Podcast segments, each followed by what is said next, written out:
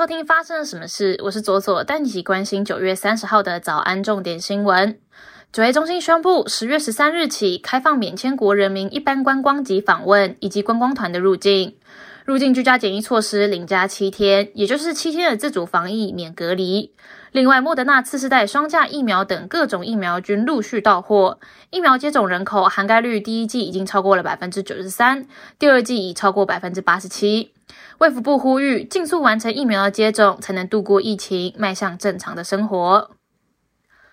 公视平日晚间播出的时事型谈话节目《有话好说》，自二零零八年开播至今，已经超过了十四年六个月，制播超过三千多集。媒体人陈信聪从初期担任该节目的制作人，之后坐上主持台扛起主持棒，俨然是该节目的招牌之一。然而，二十九号下午，在陈信聪和《有话好说》的脸书粉砖，却突然抛出震撼弹。陈信聪宣布，今晚过后，我就卸下有话好说制作人及主持人的职务，但强调自己没有离开公司，也希望大家未来继续支持有话好说。台湾在南美的邦交国巴拉圭传出要求台湾加码投资十亿美元，否则难以避免与中国建交的压力，引发外界对于金钱外交的疑虑。巴拉圭总统阿布伊指出，与台湾建交使得巴拉圭无法在新冠疫情最关键的时候获得来自中国的疫苗。当时中国表示：“你有三个选择，你可以是中国人，但你不是；你可以是中国的盟友，但你不是；或者你也可以是一个贫穷的国家，但你也不是。这些才是中国提供疫苗的优先对象。”巴拉圭是台湾邦交国中面积最大的国家，若在外交上面转向中国，将会对台湾来说是一大打击。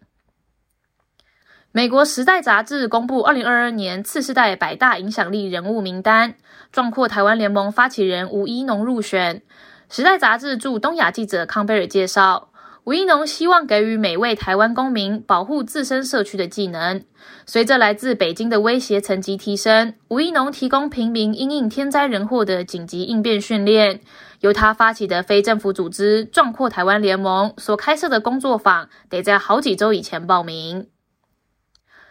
二零二一年，有民宿业者种下看似梦幻的粉黛乱子草，吸引游客拍照，却遭到农委会判定为有害外来种，必须移除。为了防堵外来植物进入台湾危害生态，农委会表示希望将外来种阻绝于境外。而下一个急于防堵的，就是在中国沿海造成严重危害的护花迷草。德国国会有台小组主席威尔许十月二号将率跨党派访团来台。外交部表示，这是疫情爆发以来暌违三年首个德国访团，也是中国以借口对台军演之后，继法国再有另外一个欧洲重要国家议员以实际到访挺台。国际方面，俄罗斯于九月二十三日起在俄军占领区举行的入俄公投，已决定顿内兹克、卢甘斯克、赫尔松和扎波罗热四个区的去向。结果获得压倒性的通过。罕见的是，中国外交部发言人汪文斌在二十八日的记者会上指出，公投是在乌克兰的宪法以外举行，所以并不能称为真正的民意表达。近日，来自四川省自贡市的一份十户长征集令引起人们的关注。该征集令称，为推行十户长做法。提升城市的精细治理、精致服务水准，促进城市社区从生人社会向熟人社会演进，向全体居民公开征集十户长。人们惊讶的，与其说这种发动群众的治理模式，不如说惊讶的是对于这个来自秦朝的称呼直接使用。接下来，我们来聊聊今天的发生了什么事。接下来聊的是台湾不分蓝绿的炒房现象。台湾的房地产价格不断在创新高，然而内政部部长徐国勇近日却公开表示，台湾不只是台积电是护国神山，带动各产业的房地产推动台湾经济更扮演了护国群山的角色，还说不动产业是台湾经济真正的火车头。这个言论就引发热议哦，台湾人民因为高房价而痛苦不堪，内政部的同仁也在拼命的盖社宅发租金补贴。打预收无红单推修法，结果部长却公然大田建商。而有关炒房管制，行政院早在四月就提出的平均地权条例修法草案，原本各界预期能够有效的限制预售屋的换约转售，还有重罚炒作行为，但是在送出之后，就在立法院迟迟没有排审。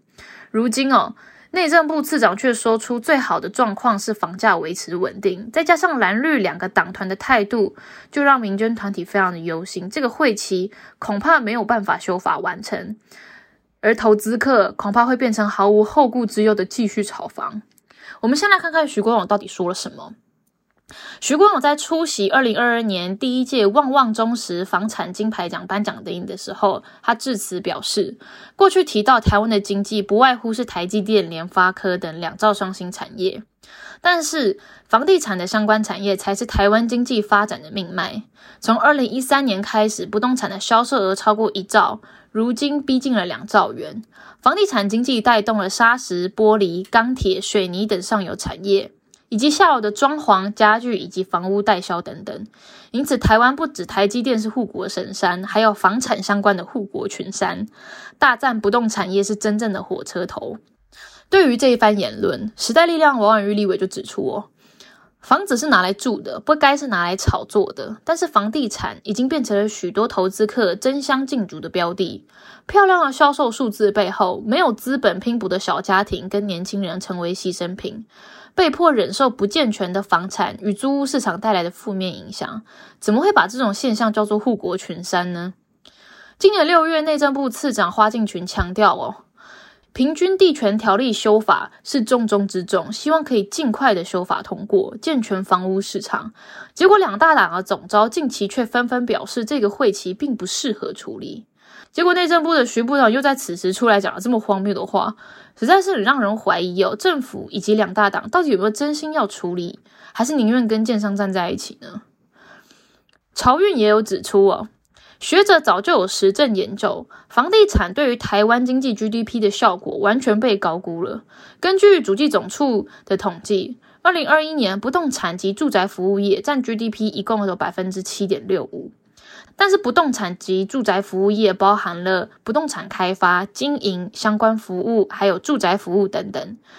主计总处就表示哦，其中住宅服务的占比就超过了八成。也就是说，徐国勇大力称赞的不动产开发，在整个产业在二零二一年最多只有贡献台湾百分之一点五三的 GDP，但是这个微不足道 GDP 贡献，却是以台湾整体竞争力作为代价换来的。因为高房价使得青年世代购物越来越困难，并且改以租屋作为主要的居住方式。但是租屋的困境却严重排挤青年的消费能力，并且产生了严重的居住不稳定感，进一步的促使躺平跟拒绝婚育等现象。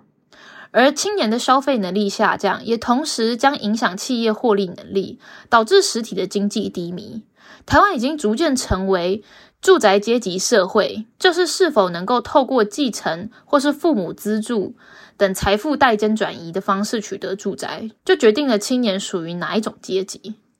蔡英文总统在今年元旦的时候宣誓要强力的遏制不法炒作以及囤积。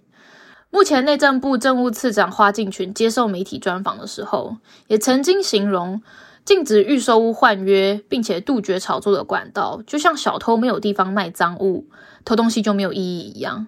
而行政院早在今年四月就提出了平均地权条例的修法草案，不过立法院却迟迟没有启动审查修法。